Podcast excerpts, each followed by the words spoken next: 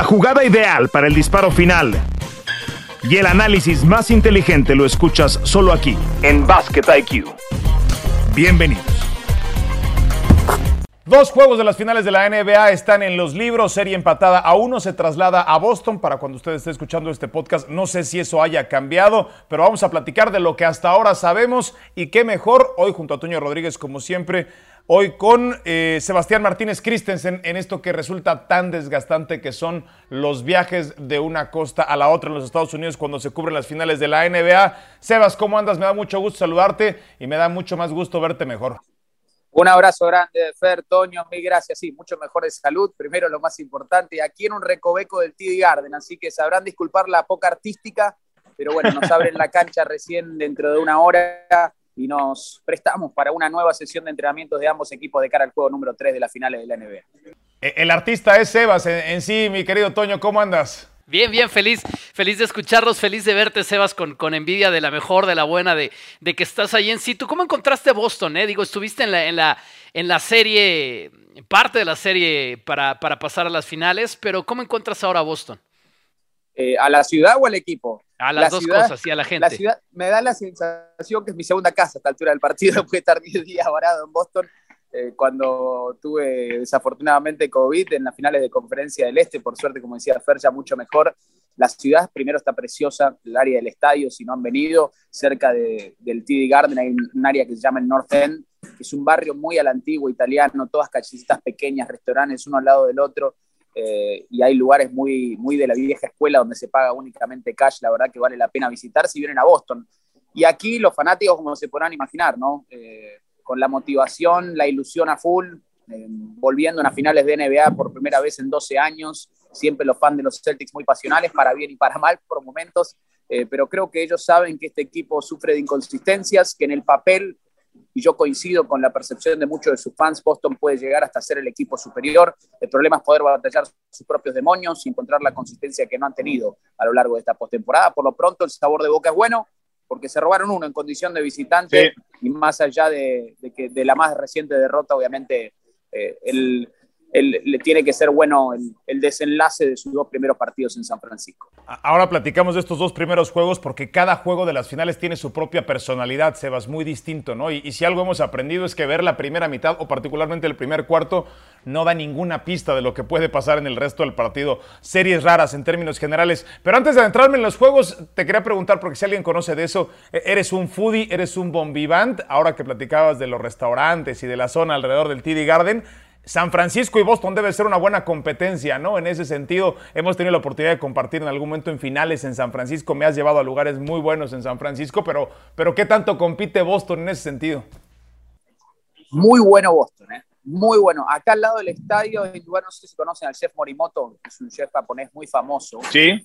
Yo no soy necesariamente muy amigo del ramen, sin embargo, tiene un ramen puesto, pero a nivel de elite, eh, que me llamó la atención y en Nortent, que te decía, hay un lugar italiano que tiene apenas 10 mesas, solo cash, se llama Daily Catch, y te sirven los platos en la sartén misma donde cocinan encanto y sabor. La verdad que Boston tiene ese je ese así que sí, digo que compite, eh, digo que compite. Aparte, aparte el bostoniano tiene una personalidad muy particular, ¿no? En general con el resto de los Estados Unidos se, se cuece aparte. Bueno, adentrándonos un poquito en el partido, Toño, y, y éntrale cuando gustes. Eh, si yo tuviera que dar un take, si tuviera que dar una opinión con respecto al juego 2, que es el más fresco, el más reciente, yo diría que el que lo termina ganando para los Warriors antes de que empiece o desde el salto entre dos es Draymond Green. Yo no me acuerdo, Sebas, de un jugador que saliera tan, tan fired up, tan, tan hype, tan encendido jugando al límite, ¿eh? porque la manera en la que estaba jugando Draymond Green parecía que se iba a expulsado en dos cuartos. Recuerdo la primera secuencia del partido,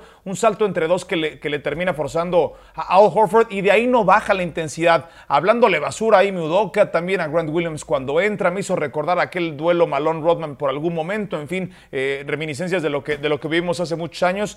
Pero me parece que eso es lo que he sets the tone, él, es el que establece el tono, ¿no? Para, para el equipo de los Warriors. Me llama la atención la conferencia de prensa después del juego 1, en donde analiza los números, los porcentajes de Horford, de, Marcus Smart y de Derrick White. Dijo, we'll be fine, estaremos bien después de eso. Lo platicábamos en Sports Center.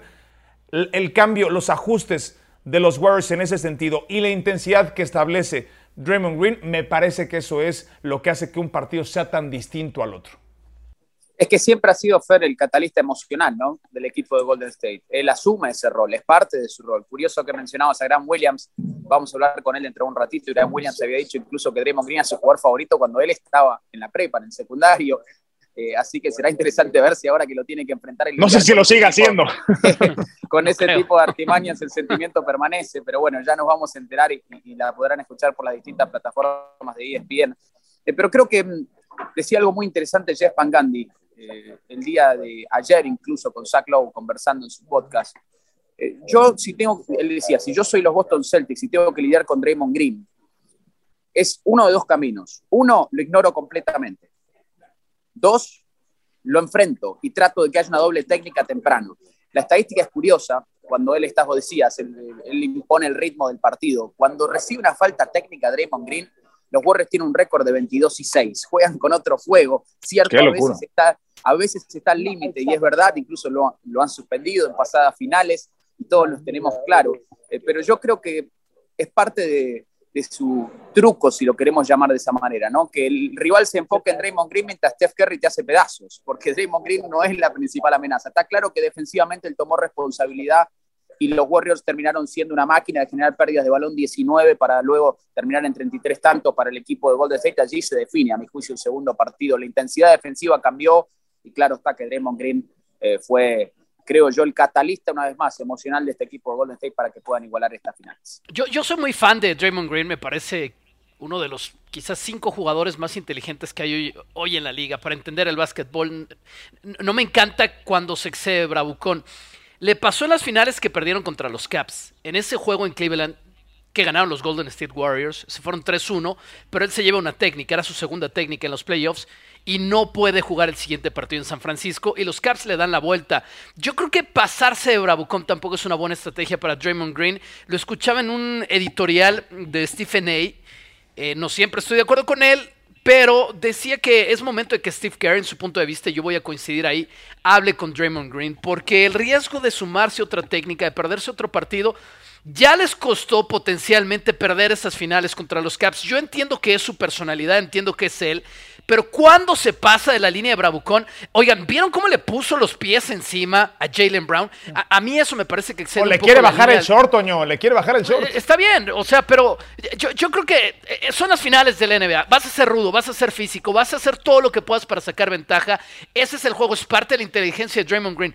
Pero solo hace falta una cosa, que un, que un árbitro se canse de él y lo van a echar. Y yo creo que eso sería un muy mal negocio. A mí dámelo siempre eh, a Draymond Green y dos veces en un juego de finales de NBA. Es ese tipo de jugador que más si está en tu equipo, que odias si está en el rival. y, si lo echan, Sebas, lo, pudieron haber echado ahora. En, en aquella, yo creo que está bien que no lo hayan echado primero. En aquellas finales lo echaron, recordemos, por una patada en la joya de la abuela, eh, que ya es un tema un poquito más eh, profundo. Él sabe que tiene una técnica y sabe que los oficiales no quieren ser los protagonistas echándolo del partido, a no ser que los obligue con algo realmente ofensivo, algo que cruce la línea por completo. Él coquetea con esa línea, no hay dudas. Se pone nervioso los fanáticos de los Warriors, no tengas dudas tampoco, pero que ayuda al equipo de Golden State, a mí tampoco me quedan dudas en ese sentido. Él dijo de alguna manera después del partido, yo me gané el derecho de tener una rienda un poquito más larga eh, con los oficiales. Yo creo que él juega con eso. Eh, nadie quiere ver Incluso, claro, Jason Tatum, por ejemplo, no tiene esa personalidad. Jalen Brown no tiene esa personalidad. Pero si ellos tuviesen una, una técnica, yo te aseguro, Toño, que ellos pueden ser extremadamente físicos y los oficiales no lo van a echar, a no ser que sea absolutamente dramática. Eh, la manera en la cual se cruza la línea. Y creo que ese acto que vimos en Draymond Green, él le quiere bajar los pantalones, las dos piernas de los dos chocaron con ambos yo no creo que ameritaba una expulsión y estoy ok con lo que hicieron los oficiales. Que juega, insisto, eh, con los bigotes de León, seguro, pero dámelo siempre. Hay, un tema aparte, Sebas, que yo no sé si lo has considerado en la ecuación, Toño, es esto de que los jugadores en activo tengan sus plataformas, sus media outlets me parece que juega otro, otro partido aparte, ¿no? Otro juego aparte, porque de una u otra manera logran condicionar opiniones, predisponer y tienen una voz, algo que no ocurría antes. Tienen sus propias conferencias de prensa dentro de las, o fuera de las conferencias de prensa. Y si alguien tiene ese perfil mediático, es Raymond Green. Además, no está en una plataforma pequeña. Eh, llama la atención lo que está ocurriendo y, es un tema que, que pudiéramos dedicarle todo un podcast, ¿no? Los jugadores en activo participando, opinando de lo que está ocurriendo. Yo veo a LeBron, veo a Kevin Durant, están aburridos porque pues estos tipos están acostumbrados a jugar en estas etapas y los veo posteando a cada rato. Están buscando eh, pleito nada más esos dos. Están buscando pleito, están buscando pleito, así como se metió Patrick Beverly a ESPN a, a, patear el avispero, ¿no? Fue lo, fue lo que hizo Patrick Beverly. Pero bueno, eso ocurre con, con Draymond Green, eh, un tipo de alto perfil. Eh, me gustaría preguntarte, Sebas, ¿qué lectura le diste a ese, a ese juego número 2? Porque está muy claro que, Golden State apuesta a que sean Tatum y Brown, ¿no? No por nada el primer cuarto son 13 puntos de Brown, 13 puntos de, Jason Tatum.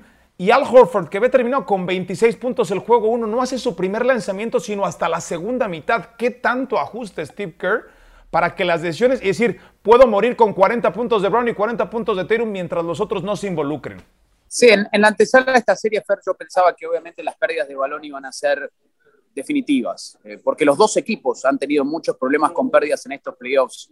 En el caso de Boston, si vemos todas sus derrotas en esta postemporada, han tenido un problema intenso con las pérdidas. Jalen Brown creo que tiene que ser mucho más decisivo, aprovechar su tamaño y tomar decisiones rápidas, un drible a lo sumo, porque cuando tiene el manejo de la pelota no es tan fluido en ese sentido y trastabilla. Y no recibe tantas llamadas, ¿eh? No recibe tantas llamadas de los Tampoco tiene el respeto, que es verdad. Tatum también tuvo cuatro pérdidas. Cuando tenía emparejamiento favorable, se lo vio no decisivo. En vez de lanzar por arriba de su defensor, buscando el contacto en muchas ocasiones, y eso terminó en pérdidas.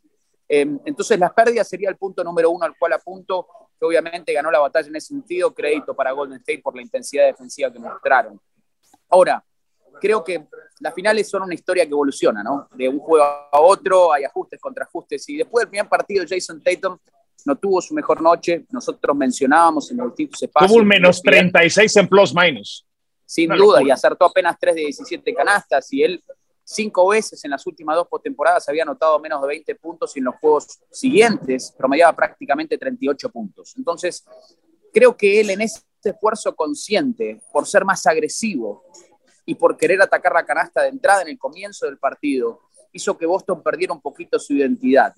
La identidad de Boston es mover la bola de un lado a otro y por demasiados momentos en ese juego número dos vimos ofensiva de aislamiento, sea de Jalen Brown, sea de Jason Tatum. La pelota no se movió y por ende vimos versiones pocas agresivas de Al Horford que tuvo que cuatro tiros, Marcus Smart seis tiros, Grant Williams dos tiros. No es que ni siquiera fueron ineficaces, es que el único fuera de los dos principales jugadores de Boston que lanzó en volumen fue Rick White que tuvo tres lanzamientos y no tuvo su día más fino. Entonces creo que Boston un poco se olvida de su identidad en ese segundo partido. Tiene que volver a las bases, a lo que lo trajo hasta esta instancia. Y el problema de los Celtics ha sido ese, porque en un partido lucen como el mejor equipo de la NBA y lo han sido probablemente durante los últimos, ¿qué? Dos, tres meses. Y en otro partido lucen como un equipo que realmente eh, deja mucho que decir y no está a la altura de las circunstancias. Yo creo que Boston va a responder en su casa volviendo a las bases, volviendo a tener la identidad eh, que los caracterizó para llegar hasta aquí, moviendo mucho más la bola y sobre todo siendo más fino con las pérdidas de bola. Ahora, pero los Warriors hicieron el trabajo, ¿no? para mí el factor X en esta serie es la salud de Gary Payton. Si Gary Payton está bien, si Gary Payton y Otto Porter están bien, y así se mantienen en el resto de la serie, como fue en el juego 2, porque Gary Payton no juega en el 1, mi dinero está con Golden State. Yo no tengo muchas dudas de que Golden State se va a llevar esto. Quizás necesiten siete juegos, pero Gary Payton fue un factor, yo creo, más, mucho más importante de lo que dicen las estadísticas para todas estas entregas de balón de los Celtics. Fueron 18, 33 puntos de Warriors a través de esas pérdidas de balón. Y es un factor al que yo quiero profundizar, o en el que quiero profundizar, Sebas, de, cómo se vivió esa ovación para Gary Payton cuando entra que ancha en ese juego 2. Para mí es un jugador determinante que, que, que, se va a ganar un muy buen contrato en los Warriors. Estaba leyendo un poco de eso hacia el futuro. Le pueden garantizar un contrato para cuatro años de por lo menos 10 millones de dólares la temporada. Creo que lo merece. Y creo que además de lo que ya explicabas del lado de los Celtics, Sebas, el factor de Gary Payton estando en cancha, con un por supuesto gran trabajo defensivo de Andrew Wiggins, como lo ha hecho a lo largo de la postemporada. Clay Thompson es otro tema para que platiquemos, que está tirando muy mal, pero defensivamente está ahí. Eh, yo, creo que ese es un factor que para mí va a decantar la balanza si están sanos del lado de Golden State.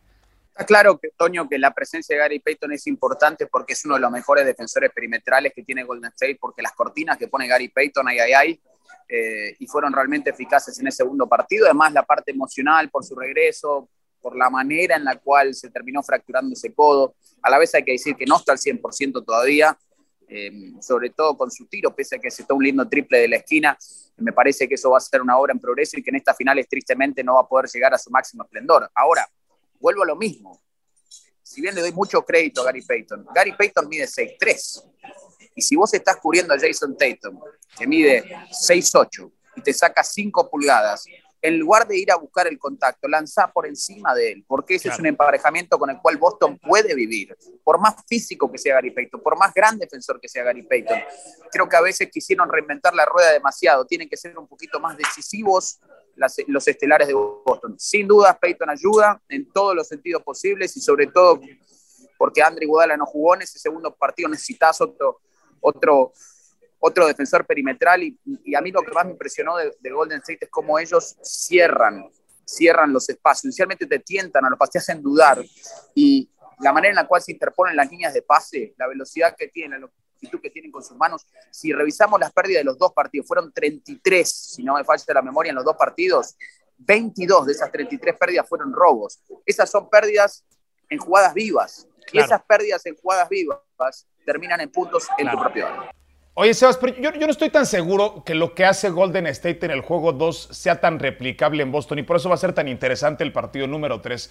Porque ocurren esta clase de cosas que solo pasan en San Francisco. Esos triples de Curry, el que mete el segundo en el tercer cuarto, que lo mete cuando está a un lado de Steve Kerr. Eh, lo que pasa con Jordan Poole, que había jugado básicamente basura durante seis cuartos en las finales y cierra la primera mitad con esos también eh, dos tremendos triples. Eh, en el tercer cuarto, quiero decir, esos momentos que solamente ocurren en Golden State. Y yo no estoy seguro que los Warriors sean capaces de vivir sin Clay Thompson en partidos fuera de casa como lo que está haciendo Clay Thompson. Clay no es Clay. Clay no se parece al Clay de hace cuatro años o cinco años y es, entendible perfectamente. 4 de 19, sigue lanzando porque juega los porcentajes, pero tiene un partido terrible Clay Thompson. Y yo no sé si en algún momento eh, Steve Kerr tenga que optar por una decisión de modificar su esquema quizás sin considerarlo como uno de sus cinco mejores jugadores, porque parece, Sebas, que está llegando, parece que está llegando ese momento, ¿eh? Parece que está llegando ese momento para. No, no, no, no digo, no digo banquear Toño de inicio, pero en momentos claves. los entrenadores dicen que los, titulares no son los que arrancan los partidos, sino los que los terminan. Y yo no sé si Clay Thompson está para momentos claves en, este momento. Eh, tendencias que se pueden, con las cuales estoy de acuerdo y otras no. Eh, Golden State necesita a Clay a Pool para ganar estas finales definitivamente definitivamente. Eh, creo que lo de Steph sí es replicable, sobre todo si Boston sigue con sus hombres grandes. Primero me sorprendió que Boston vaya durante tantos momentos del partido con dos hombres grandes y constantemente yendo por debajo en las cortinas. Y, Robert Williams no está bien, ¿eh? No, y está claro que no está al 100% Robert Williams. Entonces, ¿por qué no pensar en Grant Williams tal vez. No, no, sé si de entrada, pero darle más minutos, ir más con Horford y Grant Williams, tener espacios más eficientes del costado ofensivo también para poder volver a esa entidad que hablábamos de compartir la bola y mover un poquito más la pelota. Creo que lo de Steph sigue es replicable igual, todo pasa por Steph, es una absoluta figura imponente. Ahora, este no es un buen emparejamiento para Jordan Poole, no lo es. Eh, si bien tuvo algunos salpicazos y todo el mundo se queda, como decías, con esos dos triples en el tercer cuarto, ha tenido una serie en líneas generales floja, floja. Y, yo, y de los dos costados de la cancha, y yo no sé si, si él puede levantar específicamente ante el tamaño que tiene Boston, creo que le presenta demasiados problemas. Únicamente cuando Peyton Pritchard está en cancha es que pueden atacarlo él y tal vez aprovecharse de, de ese pareo eh, defensivo. Pero después lo de Clay es, a mí me da como un sabor de, boca un poquito amargo. Está claro que, que todavía la, estás dos años sin jugar al básquetbol y repentinamente en la mitad de la temporada te tiran a este tipo de nivel, sus piernas todavía no están allí. Gente, no se puede olvidar que Clay Thompson antes de su lesión no solo era uno de los tripleros más letales de la liga, sino que era uno de los mejores defensores perimetrales de la NBA. Y creo que eh, del costado defensivo, sobre todas las cosas, estamos viendo esas deficiencias. El tiro siempre ha sido un tirador rachero. Y que, hoy tienen, que, hoy tienen, que hoy tienen a Peyton y tienen, y tienen a Wiggins, ¿no? Para descargarle esa pero, pero a ver, no, defendió mal el juego 12. ¿eh? Tú estabas en la cancha, Seos, pero en televisión yo lo vi impidiendo buenas penetraciones en momentos claves del partido e incomodando a Tatum, incomodando a Brown cuando querían ir al, aro. Ahí parecía profunda la penetración. Eh, Clay Thompson, no sé cómo se ve en la cancha. Clay era absolutamente dominante antes. Eh, yo no estoy diciendo que defienda mal. él era un defensor dominante. Y yo lo noto ahora algo más lento. Siento que sus piernas no están allí. Y a diferencia de Gary Payton, lo que tiene él son los medibles. Él mide 2, 3 pulgadas más eh, que Gary Payton. Entonces, a partir de allí pudiese técnicamente presentarle más problemas a los aleros que tiene Boston, que son una pesadilla para cualquiera. Vos tenés dos tipos que miden 6'8, 6'9 y se mueven como gacelas y, no, no, está hecho para muchos poder detener a ese tipo de jugadores eh, cuando ellos tienen la bola al tope de la llave. Es un esfuerzo en conjunto y Golden State lo hizo muy bien en el juego 2. Clay no es el mismo Clay de antes, eh, está claro, me parece que, que, con una pretemporada más bajo el lomo tal vez empieza y tengo el deseo y la esperanza de que vuelva a ser eh, su mejor versión, pero estoy de acuerdo con Fer en ese sentido. Si Poole y Clay no levantan, esta es la versión, a mi juicio, de todos los finalistas Warriors que hemos tenido, la versión más floja en el papel de Golden State, que ha estado en finales. Es la versión que más depende de Steph. Sin duda. Creo que en un momento dado van a necesitar un poquito más de Clay o de Poole si pretenden ser campeones yo creo que está apresurando los triples. Digo, no, no va a ser yo quien diga qué tiene que hacer Clay Thompson para tirar un triple, pero me da la impresión de que está apresurando un poco los triples. Yo, no sé si está llegando a plantar los pies como los tiene que plantar. Insisto, no, no me voy a atrever a decir cómo lo tiene que hacer. Es la impresión que a mí me ha dado desde la televisión. Y yo creo que, que él, él, va a tener un juego grande en esta serie.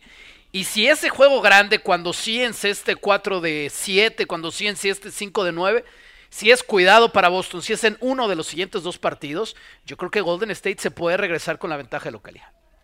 Eh, el juego 6 le sienta bien, Tony, así que quiere que lleguen a 6, Clay. Aparentemente ese es el juego en el cual siempre se termina aprendiendo. A mí no me sorprendería si, si Golden State se lleva uno en Boston. ¿eh? ¿eh? yo desde el principio pensé que esta serie iba para largo. Insisto, hasta que Boston no nos pruebe que puede ser un equipo consistente, tiene momentos brillantes y otros no tantos, esas lagunas mentales, esos partidos con exceso de pérdidas que les cuestan caro. Eh, yo simplemente me guío por, por, lo que veo en el papel. Eh, yo creo que Boston es más equipo que Golden State hoy, lo cual no, no equivale a que sean campeones, porque los campeones de papel no existen. Eh, y creo que no es un buen emparejamiento para Golden State en líneas generales, pero es un equipo que tiene obviamente el ADN de campeonato del pasado, tiene una superestrella en Steph Curry que ha revolucionado el deporte y que juega y hace jugar a sus compañeros, incluso cuando no toca la bola fabrica espacios. Eh, y obviamente es es un, rival de cuidado que de visitante también ha hecho las cosas bien, al igual que Boston. Entonces, a mí no, a mí no me sorprendería si la serie se vuelve a San Francisco, incluso igualada una vez más. Hablaba eh, Lisa Salters en, la previa del juego 2, eh, Sebas, sobre una, una declaración no me acuerdo si fue de Curry o de Draymond Green, de cómo ellos tienen que liderar, por ejemplo, ¿no? Y cómo trataban de de contagiar de este sentido de, calma y de confianza al resto de sus compañeros. Y, bueno, pues no, no hay mejor ejemplo que lo que hicieron en el juego tanto Steph como Draymond Green, me parece que contagian a estos que están como, como primerizos en finales. Otro aspecto que llama mucho la atención es ¿Qué diablos está pasando con Boston en los terceros cuartos, Sebas? 73-38 es el parcial acumulado de, las, de, los dos partidos en el tercer cuarto a favor de Golden State y esa ha sido la clave. Tuvieron un resurgimiento en el juego 4, pero yo no sé si sean capaces de volver a construir una racha como la que construyeron en ese juego número 1 cuando, cuando Golden State no cometa todos los errores que sí cometió en ese último cuarto. Sabes que siempre he pensado que los equipos de la NBA obviamente no es igual para todos, pero simplemente un detalle teniendo en cuenta esta estadística curiosa porque los terceros cuartos son una estadística curiosa, ¿no? es más que eso, pero sí se te puede meter en... Yo siempre digo que hay estadísticas que dejan cicatrices mentales, ¿no? que te hacen pensar nuevamente, que están en el fondo de tu mente. Tercer cuarto, hay que enfocarse de vuelta, porque el tercer cuarto ya son cuatro ocasiones donde los han pasado por encima a Boston en esta postemporada y no tengas duda que es algo que están pensando. Ahora, no deja de ser más que una curiosidad.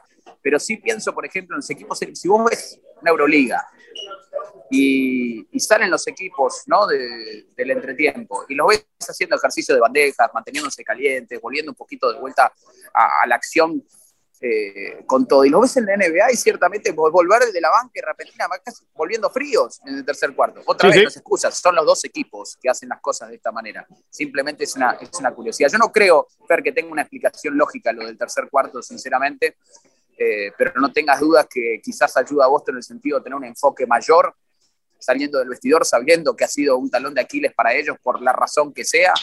Eh, a la postre creo que lo que se puede hacer es hacer el análisis macro. Este, y el análisis macro es que tenés que limitar las pérdidas o no puedes ganar esta serie. Golden State lo que quiere hacer en este emparejamiento es correr, correr y correr.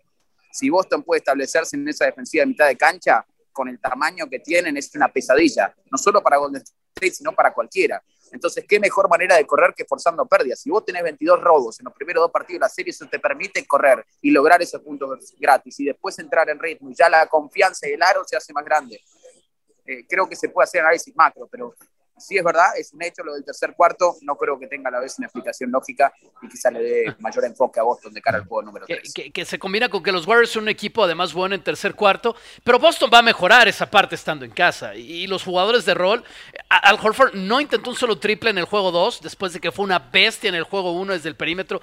Todo eso va a mejorar para Boston. Me llama la atención que solamente los dan por favoritos en Las Vegas por tres y medio, si es que eso no ha cambiado mientras grabamos este, post, este podcast a, a Boston, porque dar por favorito por tres y medio un equipo en la NBA de hoy es, es, casi una moneda al aire, ¿no? Es cuestión de un triple nada más, pero todo eso va a mejorar para Boston y yo creo que van a ganar este partido por más allá no voy a decir doble dígito, pero sí más allá de lo que lo pone en Las Vegas. Por, porque la tendencia natural a mejorar cuando están en casa, especialmente los jugadores de rol y ese factor del tercer cuarto. Sí, está claro que los jugadores de rol siempre se sienten más cómodos cuando en su casa, duermen en su cama, su costumbre, su varo, pero yo otra vez, yo, lo, charlaba el otro día con Marcus Mar, yo creo que el factor de inexperiencia está un poco sobrevaluado. Este es un equipo de Boston que si bien sus dos principales estrellas tienen 25, 24, y son jóvenes, han pasado por muchos, por muchos momentos bravos en playoff, por muchas decepciones, múltiples finales de conferencia, eh, y entonces creo que una vez que eso comienza, estas finales comienzan, el factor experiencia lo tenemos por la ventana. Al Horford es un jugador de rock, tiene 36 años, las ha visto absolutamente todos y vimos lo que hizo en el primer partido Ahora lo de la línea baja te lo tomo porque tristemente, y digo tristemente porque a mí no me gusta, eh, la tendencia es que estamos viendo muchos juegos disparejos en estos playoffs. Y en esta temporada, lo, dejan ir, ¿no, Sebas? O sea, eh, más que disparejos, yo creo que lo dejan ir. Le, pasó, de hecho, a, los Celtics en toda la serie con Miami. Lo dejaron ir. Ya para el tercer cuarto dejaban ir los partidos si no estaban al alcance. yo, no sé si lo dejan ir, pero pasa que cuando vos tenés dos equipos que viven y mueren por el triple, ¿no? y si ellos se enrachan, y además estamos hablando de las dos mejores defensivas de la NBA, si vos tenés defensa y triple esencialmente, en un sprint de 8 minutos te sacan 20 puntos de diferencia. Eh, y, lo estamos viendo que es una tendencia en la liga en líneas generales. Yo no creo que sea bueno para el espectáculo. Estamos viendo menos juegos parejos. Ojalá que este tercer partido sea cerrado, nos regale muchísimas emociones. Eh, y bueno, pueda estar a la altura de las circunstancias. Creo que en líneas generales, no tengo la estadística acá, pero sí la estaba revisando en un momento dado en temporada regular y es por lejos, por lejos, la temporada en la cual hubo más partidos por definidos por al menos 20 puntos en toda la historia de la NBA. Sí, parecería que eso se limite el análisis. No, era, insostenible lo de Boston en el juego 1. Tiran para casi 52% en triples, meten 21 tiros de 3 y cuando eso no pasa en el juego 2 y dependes tanto, como bien lo dice Sebas, se abre este gap, se abre esta brecha. En, en este juego 2 conté 7 tiros consecutivos de 3 entre los dos equipos. Eso hace no tanto tiempo resultaría, resultaría impensable, ¿no? Pero eso te habla de la selección de tiro y lo que hoy consideran una oportunidad de alto valor. A ver, hablabas de Las Vegas, Toño. Hoy Las Vegas tiene como la proposición más factible Warriors ganando en 7. Warriors ganando 4-3 con una proposición de más 260. La que le sigue, y es que esto es lo que hace impredecible estas finales, es Celtics a ganar 4-2. No me hace sentido mucho esto de Las Vegas, ¿no? Porque pensaría que entonces es 4-2 Warriors. No, es 4-2. Es 4-2 Celtics. Es decir, con más 290 después ya viene más, el sentido 500. El, sí. el sentido Fer tiene en que el juego 6 es en Boston. Entonces, juego 7 sería en Golden State, por eso te ponen 4-3 y te la dan vuelta, porque si llegan igualados, el juego es en Boston. Entonces, el local, técnicamente, eh, según los momios, tienen la posibilidad de ser locales. Por eso esa disparidad. Igual, eso a mí me. yo entiendo que todo el mundo se enloquece y yo veo, yo veo nuestro Power Index de ESPN. Que no, no, cuando salió con 80 y tantos por ciento era una locura, ¿no? Sí, no. Yo digo, no, no, gracias. Me, me, dio hasta pena leerlo en su momento en Sport cuando dije, ¿de, de, de, de, qué están hablando? Parece que van a jugar contra un Ojo. equipo de la G-League, ¿no? Y, y, te lo, y te lo dice alguien que, que cree que Boston es el, el, el, mejor equipo de estos dos. Sin embargo, esa cifra era un, un desparpajo. Ya. Sí, sí, sí. Me, me, me, quedo con eso, Toño. No el mejor equipo es el que va a ser campeón de la NBA, muy posiblemente en este caso. Ya nos pasó en una serie esta misma, esta misma temporada. Phoenix era un mucho mejor equipo que Dallas y no claro. logró cerrar esa serie. ¿no? Por supuesto, por supuesto. Fue una serie muy particular, pero, pero es así. Ahí está el factor mental para los jugadores, ¿no es cierto? Ahí están las expectativas, el peso de las mismas para los jugadores. Y lo que tenemos ahora, señores, es una serie a, al mejor de cinco. Y la ventaja de la localidad la tiene Celtics en esa serie del mejor de cinco. Es decir, van a jugar de esos, si es lo máximo, van a jugar todavía tres partidos en su estadio. Golden State va a jugar dos partidos en su estadio. La ventaja para Golden State es que si se roban la localidad, el cierre es en San Francisco. Pero es una serie mejor de cinco. Y yo creo que ahí es evidente que la clave para definir todo esto es si San Francisco es capaz, si Golden State es capaz de ir a ganar un partido del TD Garden. Yo creo que sí, si yo he de dar pronósticos, creo que van a ganar el siguiente partido, es decir, el juego 4, y esto se ve 2 a 2 a San Francisco con esa estadística aplastante, 83% de posibilidad de ganar, o en la historia para el que se el juego 5, una serie empatada 2 y 2 al mejor de 7. Eh, pero, pero, pero hay una cuestión importante, los triples, como ustedes ya mencionaron, y yo no creo que sea sostenible lo que hizo Boston en el primer juego bueno, no es sostenible, pero es una tendencia. Revisar sus playoffs. Sí. Eh, han sido. No, hay un momento no, en, el que, que... en, el que, no fallan. De hecho, empezaron este último partido, perdón, Sebas. Jalen Brown no, no falló, no sé cómo estuvo en, el, en, la primera mitad, pero debió haber sido algo así como 4 de 6 en triples en la primera mitad para Jalen Brown. Han tirado mi, muy bien, eso es cierto. Mi punto es que percepción no siempre es realidad. Y la percepción es que Boston tiene esa ofensiva estancada en la era de piedra de un par de años atrás, y ya no es el caso. Este es el ADN, este es el modus operandi que tiene el equipo de Boston. Eh, y te castigan a triples constantemente, ha sido una tendencia a lo largo de esta postemporada. Eh, yo diría más bien que cuando no están certeros es la excepción a la regla.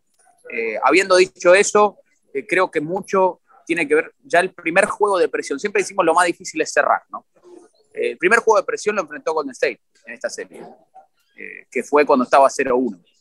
Eh, y allí es muy difícil enfrentar a un rival que vos sabés va a salir con mayor sentido de urgencia, con un sentido de desesperación, porque si perdés los primeros dos en tu casa, entonces abrochate los cinturones porque ahí sí se te hace cuesta arriba, en serio. Y lo mismo va a pasar para el equipo que pierda mañana, juego 3, porque si el equipo que pierda el juego 3, sea Boston o Golden State, va a enfrentar una presión astronómica de cara al juego 4 si fuese Golden State el que pierde el juego 3, tendrá que ahora ganar en condición de visitante para evitar el hueco de 1-3. Hacíamos mención a esas finales donde expulsaron a Draymond Green, sí, se revirtió un déficit de 1-3, pero no es la norma. Entonces, eh, ¿cómo rendirse los juegos de presión? Está claro que está reservado solo para los distintos. Golden State respondió a la primera llamada en ese juego número 2, pero este juego número 3 hará que otro equipo, sea Golden State o Boston, enfrenten otra vez una situación de presión extrema en el juego número 4. Esta, esta, sería, creo que de todas Sebas, la final que marque más la carrera en el caso de que los Warriors lo ganen para Steph Curry. Dos con Durant, en donde Durant fue el MVP de las finales.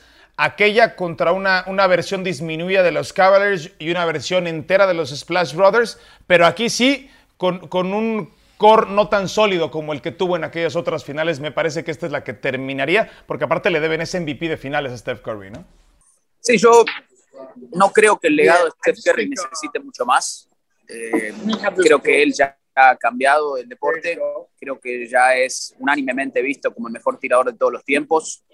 Creo que ya cuando estás peleando por entrar, me animo a decir tal vez los 10 mejores de la historia, si querés, que parece una locura decirlo. Los adornos son importantes para ese sentido. Yo creo que no lo es.